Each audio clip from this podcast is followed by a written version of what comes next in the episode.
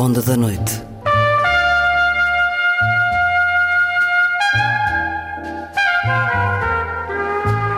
Com Luís Caetano.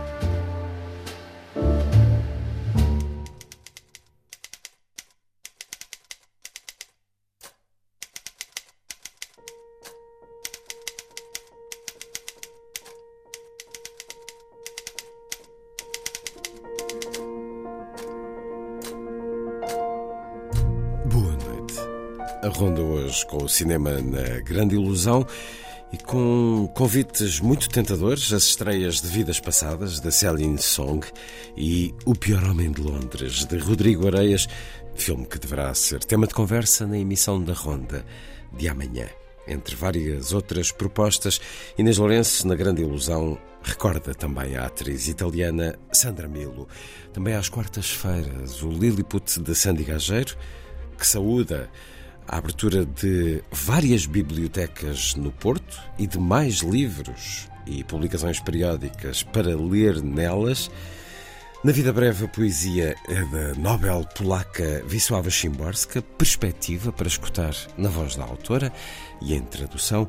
E na última edição, uma monumental História da Índia, que acaba de ser publicada pela Book Builders, um livro do historiador John Key, para escutar na conversa com o editor Hugo Xavier. E para além disto, há a música. Vai ser assim a ronda.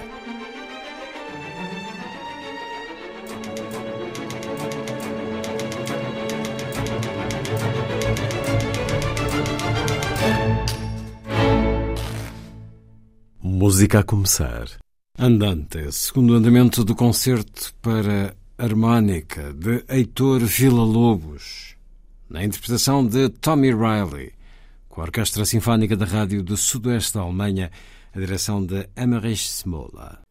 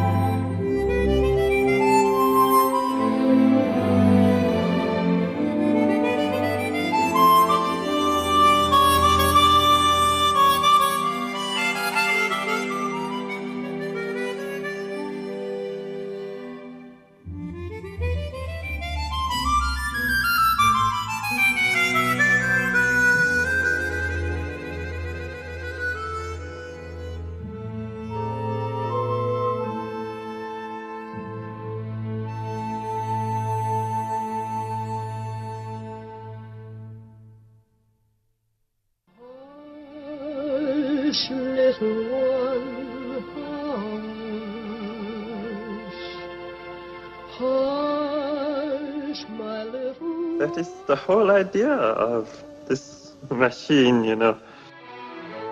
どこ行くの I love you. A grande ilusão. Aren't you drinking?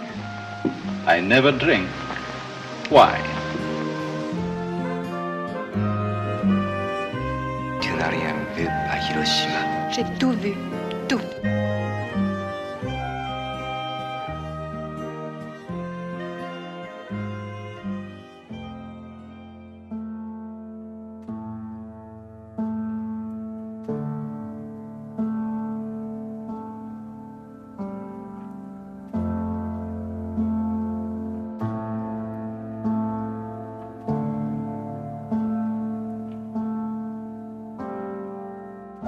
Começar a grande ilusão, Vidas Passadas de Celine Song, é a estreia em destaque.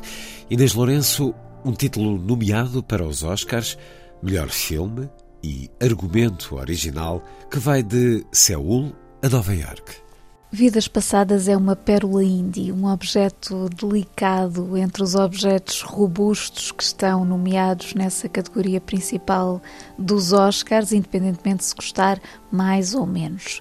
É um pequeno fenómeno que começou no Festival de Sundance, depois foi-se confirmando na temporada de prémios com várias nomeações e penso que não será alheio ao seu crescimento no panorama o facto de se tratar de uma produção A24, o estúdio independente americano que venceu os Oscars o ano passado, com tudo em todo o lado ao mesmo tempo, e que tem conseguido furar a máquina viciada da indústria.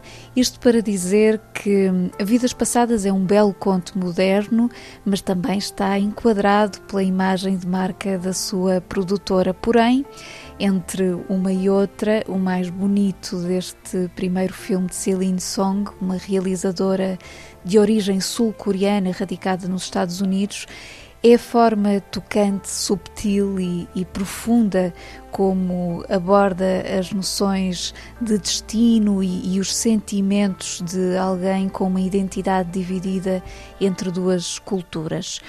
Os protagonistas desta história são dois amigos de infância, um rapaz e uma rapariga sul-coreanos, que veem a amizade romântica ameaçada quando ela emigra com a família, perdendo o contacto com ele. Ao fim de 12 anos, retomam o diálogo desse outro tempo, através das novas tecnologias, mas deixam de se falar outra vez e passam mais 12 anos, nos quais a personagem feminina já casou e estabeleceu a sua vida como escritora, dramaturga em Nova York, e o ponto principal desta relação platónica surge quando ele vai então visitá-la a Nova York, provocando uma reflexão sobre o que seriam as suas vidas se não se tivessem perdido um ao outro e aquilo que muda no nosso íntimo pelo contacto com outra cultura. Celine Song é muito apurada no gesto de captar estas emoções precisas, até porque o filme tem algo uh, de autobiográfico e usa em particular uma palavra coreana Inyan, cujo significado anda à volta da reencarnação, vidas passadas, como diz o título, que ressoa gentilmente a sensação de perda. Ou seja, é isso mesmo, um filme de abalo gentil. There's a word in Korean, inyan. It means providence or fate. Do you believe in that? That's just something Koreans say to seduce someone.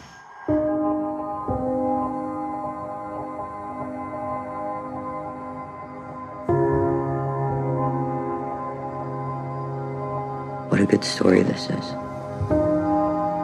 Childhood sweethearts who reconnect 20 years later and realize they were meant for each other. In the story, I would be the evil white American husband standing in the way of destiny. Shut up. He was just this kid in my head for such a long time. I think I just missed him. Did he miss you? His song. Wow, Dota. Wow. Wow. 真叫我的哇。哇。와. Not really sure how to feel about it, son. And the way you move makes me feel like I can't 좋다. live without you. 뭐가? 그냥 너랑 얘기하는 거? The guy flew 13 hours to be here. I'm not going to tell you that you can't see him or something. 만약에 네가 한국을 떠나지 않았다면 내가 널 찾았을까? 우리가 사귀었을까? 헤어졌을까? 부부가 됐을까? 아이들을 가졌을까?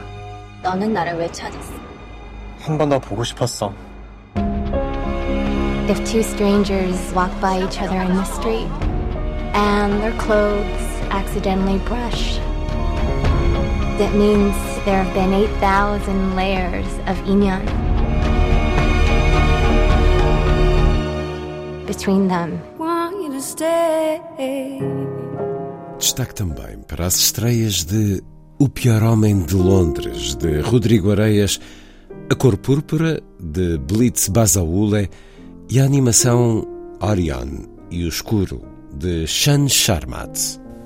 O Pior Homem de Londres é uma expressão de Arthur Conan Doyle que se refere a um vilão de uma das histórias de Sherlock Holmes e esse vilão é inspirado na figura de Charles Augustus Howell, um homem nascido no Porto, de pai inglês e mãe portuguesa, que na segunda metade do século XIX foi-se movimentando na cena artística de Londres de uma maneira muito ágil e hum, apetitosa para os devaneios da ficção, já que não se conhecem os detalhes exatos da sua vida no meio londrino. Sabe-se que foi secretário do crítico de arte John Ruskin, mais tarde tornou-se agente do pintor Dante Gabriel Rossetti e ele próprio ganhou uma fama duvidosa neste ambiente pré-rafaelita. O filme de Rodrigo Areias faz o retrato quase literário deste homem, uma interpretação fabulosa de Albano Jerónimo, e ao fazê-lo cria imagens também alusivas pela cor à arte em pano de fundo na narrativa, ao mesmo tempo que trabalha o jogo noturno daquelas personagens da época. É um filme que encaixa muito bem na diversidade de géneros cinematográficos que Rodrigo Areias tem explorado enquanto realizador, apropriando-se dos códigos desses géneros, e hum, aqui essa linguagem é particularmente feliz na conjugação de um sentido de gosto e de uma perfídia aristocrática que ainda consegue evocar a energia subterrânea de um bom policial.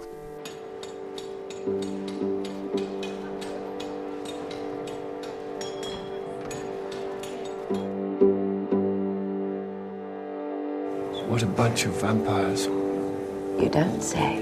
Miami as a sole agent.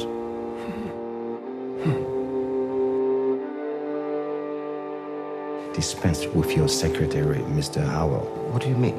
I'm not a terrorist, or even a revolutionary, or even an artist. You no longer need to have a painting ready in order to sell it. You get paid in advance. Have you seen my paintings? I am the burden that I carry myself. I'm very touched by your words. Avez-vous conscience que vous avez financé la tentative d'assassinat sur l'empereur? Why on earth do they want to screw up my life up now? Come on. This will become known, and you will be finished. Tired and worn out! Excuse me. What? All the work falls to me, and in the end, I get nothing. Nothing! I wanted to see for myself what it is that you've done. And what have I done? You drove our brother insane. Ingrates. I made Dante Gabriel Rossetti what he was! Mark my words! 200 years from now, people will still talk of him thanks to me! Por sua vez, A Cor Púrpura é uma versão musical da história baseada no romance homónimo de Alice Walker, que Steven Spielberg adaptou em 1985, esse filme protagonizado por Whoopi Goldberg e Oprah Winfrey. Oprah, juntamente com Spielberg e outros, produz esta nova versão e a essência do projeto, na verdade, é um musical da Broadway de 2005 que tem alguma dificuldade em respirar no grande ecrã, para além das coreografias vibrantes e, e, da cor. Estamos a falar do drama de uma jovem negra na América rural do início do século XX e a forma como ela, na cumplicidade com outras duas mulheres, se foi erguendo no mais adverso cenário. O filme não atinge propriamente o peso dramático do seu texto de origem, é um mecanismo de números musicais executados com primor técnico, mas vale a pena referir que uma das suas atrizes secundárias, Danielle Brooks, está nomeada para o Oscar. Finalmente, uma sugestão do streaming Netflix, a animação Orion e o Escuro, que poderia não nos dizer nada se o argumento não fosse escrito por Charlie Kaufman, esse gêniozinho criativo por trás do Despertar da Mente, que aqui transforma matéria infantil num conceito inteligente. Temos um rapazinho, Orion, com uma lista infinita de medos, no cimo da qual está o medo do escuro, e essa entidade, o escuro, aparece-lhe uma noite com um corpo palpável, dizendo que não entende o medo que as crianças têm dele e levando Orion numa aventura noturna para lhe mostrar todo o processo que envolve a fase do dia que corresponde ao descanso. Aí Orion vai conhecer outras entidades, como o sono, a insônia, o silêncio, e a dada altura a narrativa complica-se um bocadinho mais no bom sentido. Mas o que fica é um filme genuinamente rico em imaginação, com um humor delicioso, sobretudo para os adultos, referências a David Foster Wallace, a voz de Werner Herzog, etc., e uma bela terapia contra a ansiedade. É assim um pequeno, um pequenino milagre da escrita de Kaufman.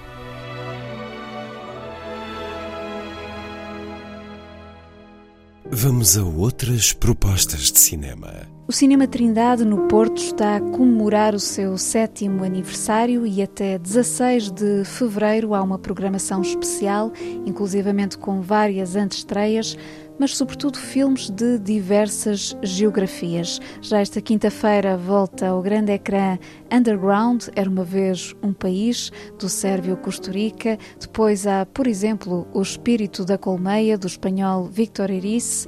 Bom Povo Português, de Rui Simões, na memória do 25 de Abril, entre tantos outros títulos, algumas sessões comentadas, e no encerramento do programa, dia 16, será exibida uma das obras mestras de Manuel de Oliveira, Val Abraão.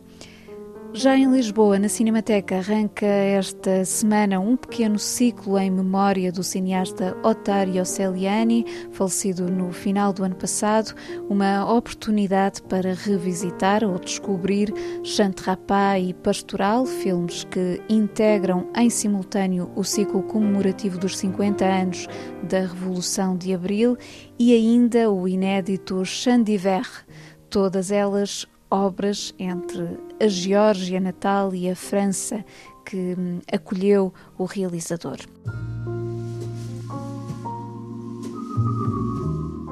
E por falar em memória, a terminar, recordamos a atriz italiana Sandra Milo. Morreu na última semana aos 90 anos, um rosto indissociável do cinema de Fellini, apesar de também ter passado brevemente pelo território de Rossellini, mas é de Otto e Mezzo e, sobretudo, Julieta dos Espíritos que a recordamos aqui em cores vivas e através da banda sonora de Nino Rota.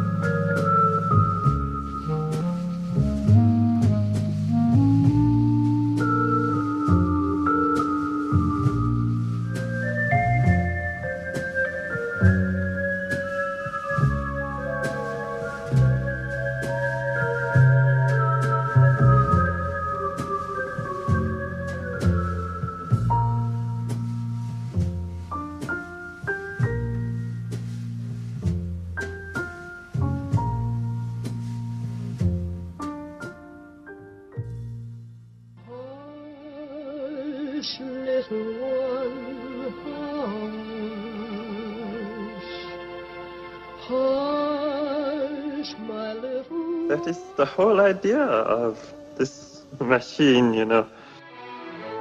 どこ行くの I love you. A grande ilusão. Aren't you drinking? I never drink. Why? Tu n'as rien vu à Hiroshima. J'ai tout vu,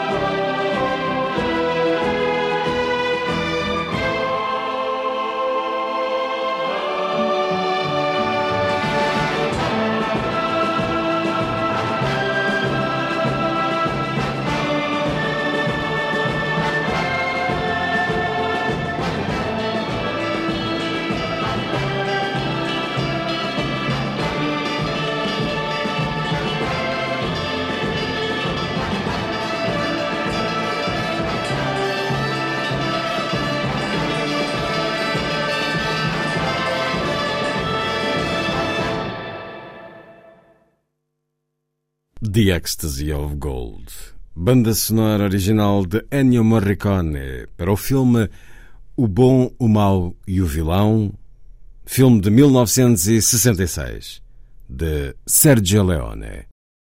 A seguir, a poesia na noite da rádio.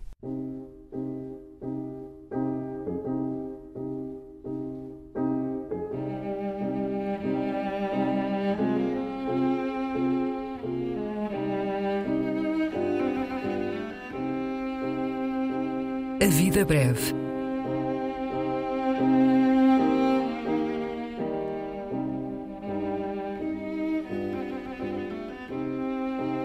Poesia por quem a escreve.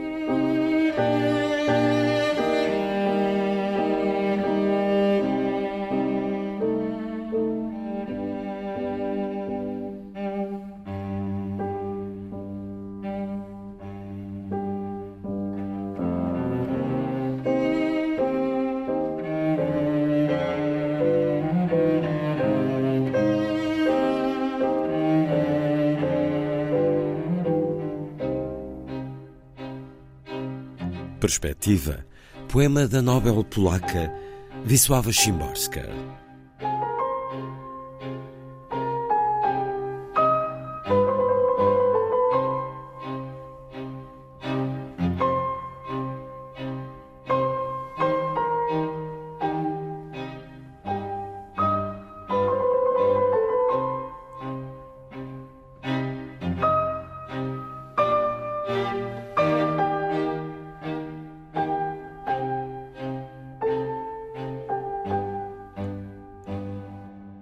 Minęli się jak obcy, bez gestu, bez słowa. Ona w drodze do sklepu, on do samochodu. Może w popłochu, albo roztargnieniu, albo niepamiętaniu, że przez krótki czas kochali się na zawsze. Passaram um pelo outro, como estranhos, sem gestos nem palavras. Ela a caminho da loja, ele indo para o carro. Talvez alvoroçados ou desatentos ou esquecidos de que por um instante se amaram para sempre. Aliás, não há garantia que tenham sido eles. Ao longe, talvez sim, mas ao perto, não. Observei-os da janela. E quem olha de cima mais facilmente erra. Ela sumiu para lá da porta de vidro. Ele sentou-se ao volante e logo arrancou. Ou seja, nada aconteceu, mesmo que tenha acontecido. E eu, que por instantes pensei estar certa do que via, procuro agora, nestes versos fortuitos, convencer-vos, caros leitores, de que foi triste. przygodnym wierszyku.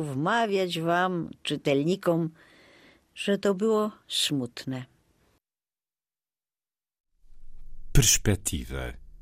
Um poema da Nobel polaca Wisława Szymborska, que escutamos na voz da autora e na tradução de Teresa Fernandes Sviatkiewicz.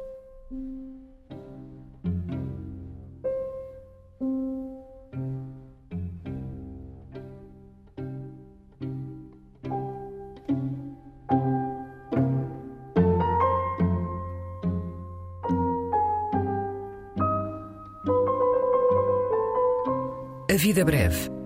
Um programa de Luís Caetano.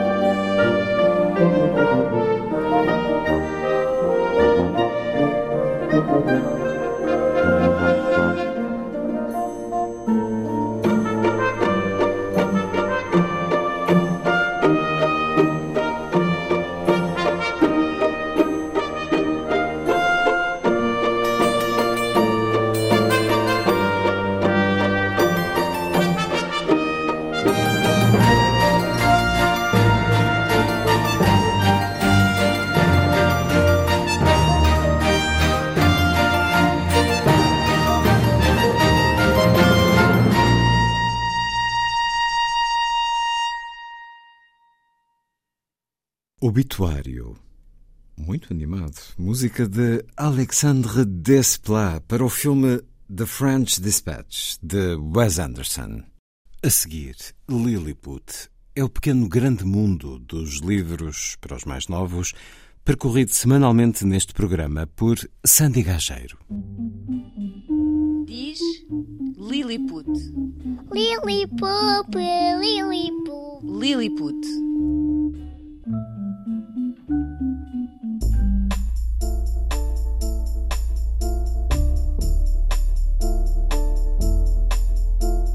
A Biblioteca Almeida Garrett, no Porto, vai ser reforçada com 70 mil novos livros este ano.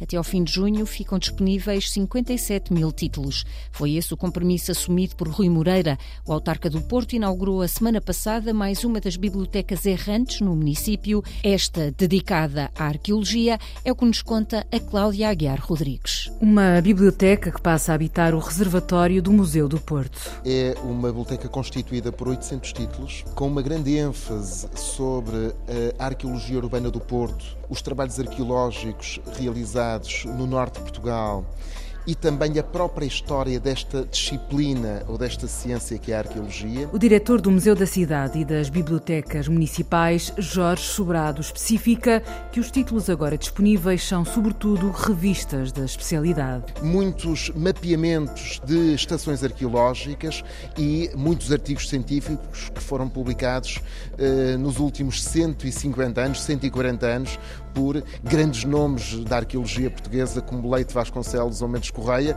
ou uh, os arqueólogos como Manuel Real, uh, António Silva ou Isabel Osório, que marcaram muito também o conhecimento arqueológico e histórico da cidade do Porto. É o sexto polo que abre agora as portas num calendário que promete abrir ao todo 15 bibliotecas na cidade até o final deste ano. Uma rede que, uh, à qual iremos acrescentar mais três casas até ao dia 13 de junho.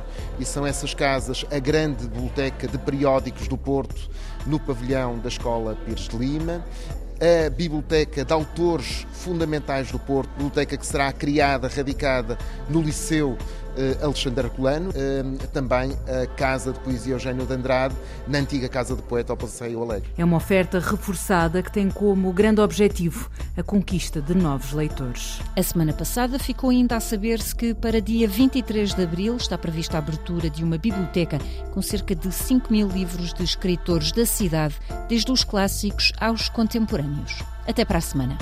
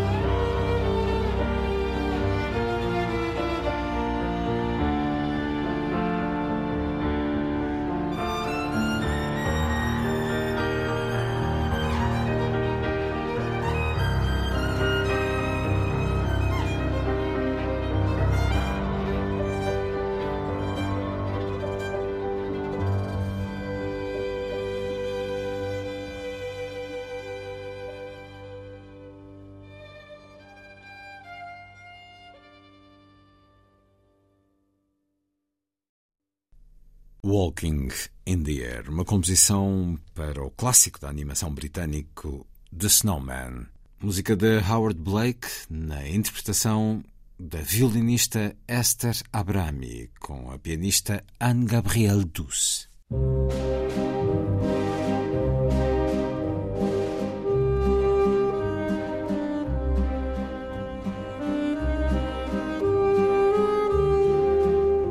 Última edição. Um programa de Luís Caetano.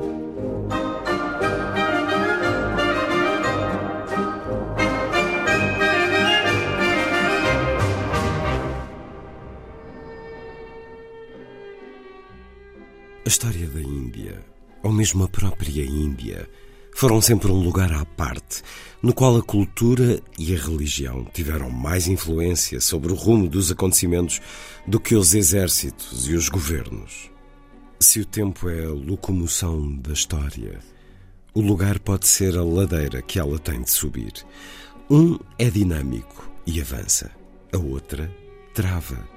Por alguma razão, classificamos as paisagens imaculadas de intemporais depois de embarcar ao acaso num comboio noturno e acordar passadas 12 horas para beber uma chávena de chá castanho e doce e contemplar uma alvorada de campos acastanhados, o viajante, até um viajante indiano, poderá ter dificuldade para identificar imediatamente onde está. As zonas rurais da Índia são surpreendentemente uniformes e quase todas planas. Uma colina distante apenas sublinha a planura. Não há características distintivas. Os mesmos convólvulos com flores malvas cobrem a paisagem à beira dos carris.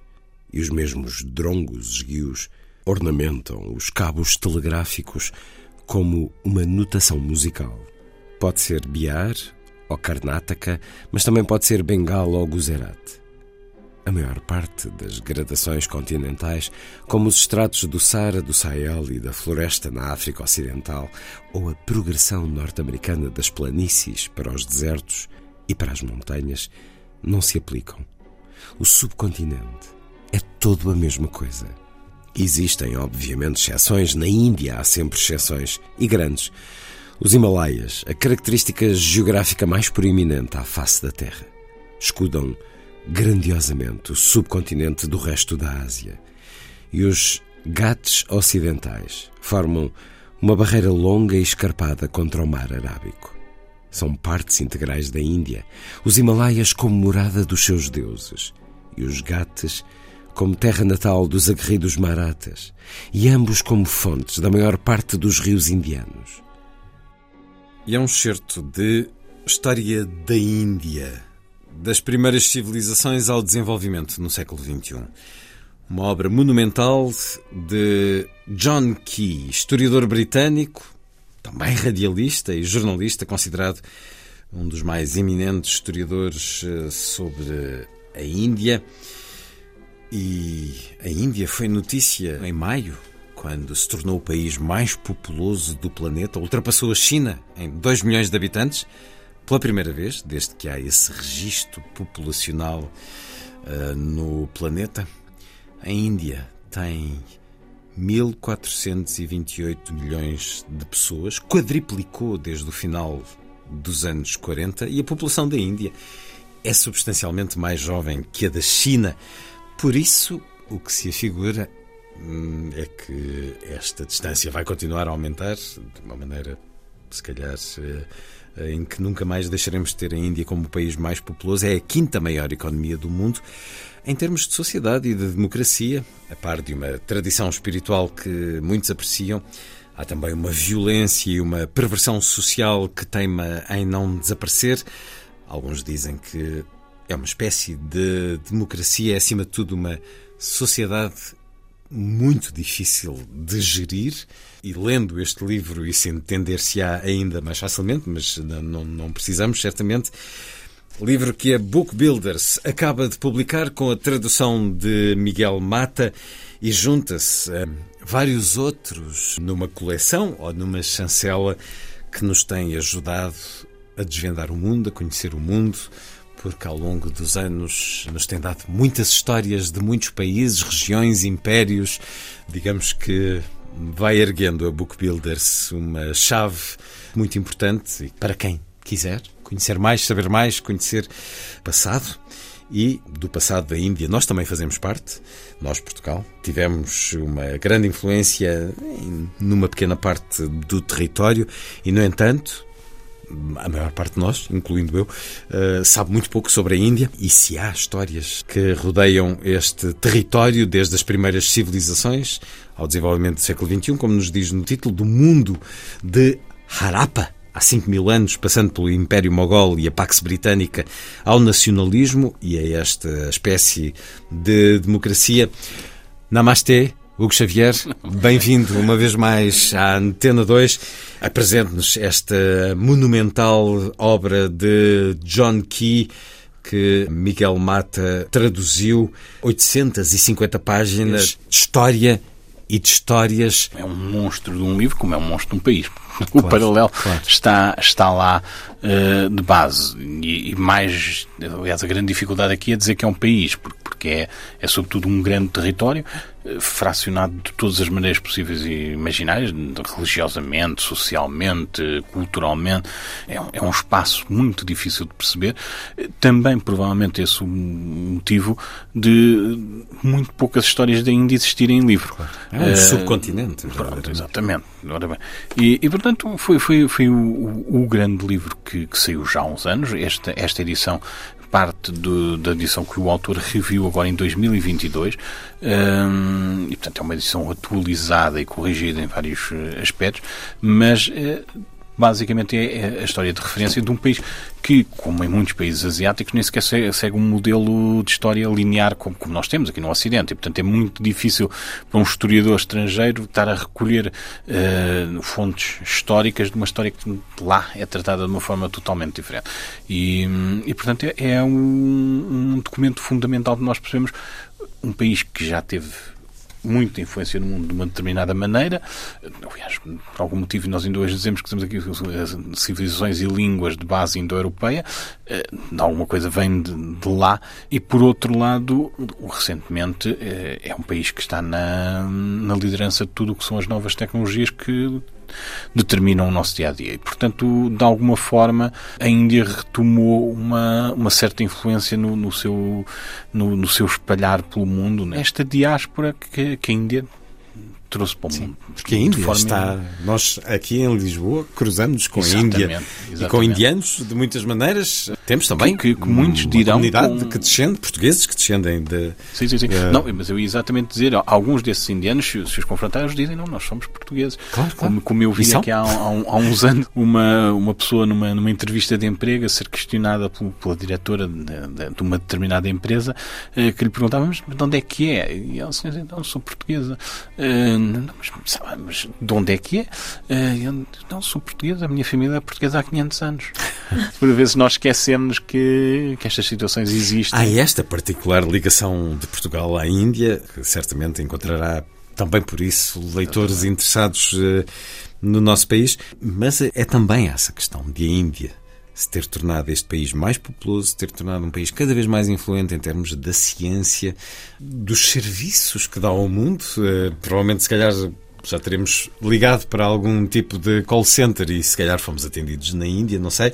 Há esta questão também de ser um país, como aliás tantos outros no mundo, que vai conhecendo alguma perversão política com governos que exercem a democracia de uma maneira muito singular. Com a Índia isso sempre aconteceu, mas temos tido notícias recentes Sim. que nos devem preocupar porque se estamos a falar de um país poderoso de muitas maneiras, eh, temos que nos preocupar com isso também. Mas é, há sempre esse dilema grande quando, quando se fala dos grandes países, é que provavelmente será, e a história algumas pistas nos dá quanto isto é comum, será praticamente impossível governar um país com a extensão da Índia, como outros grandes países, eh, sem contornar alguns uh, princípios democráticos de alguma maneira.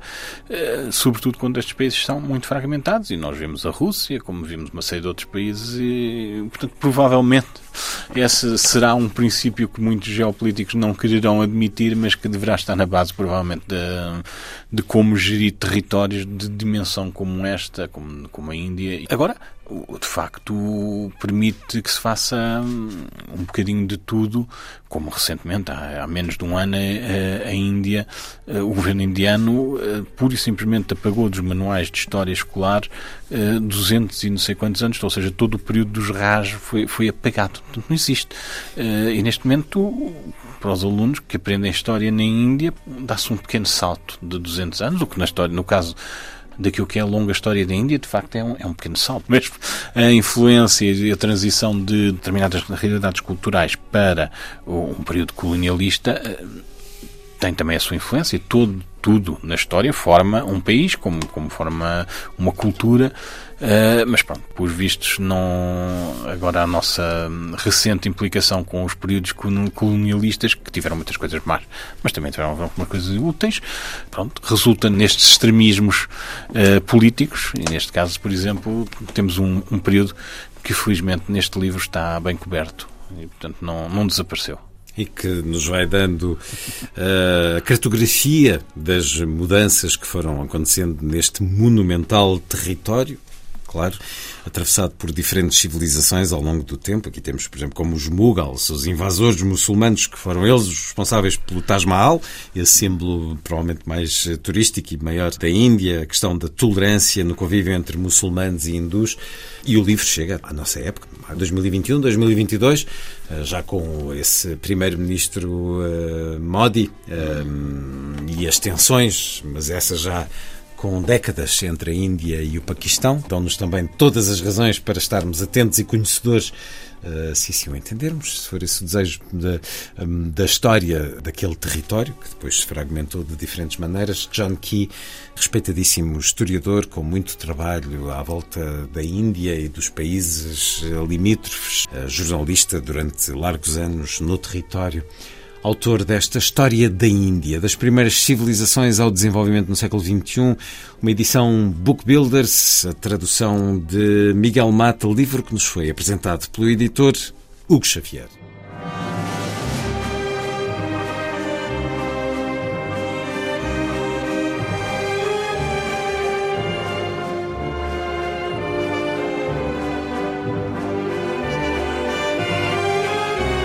Última edição.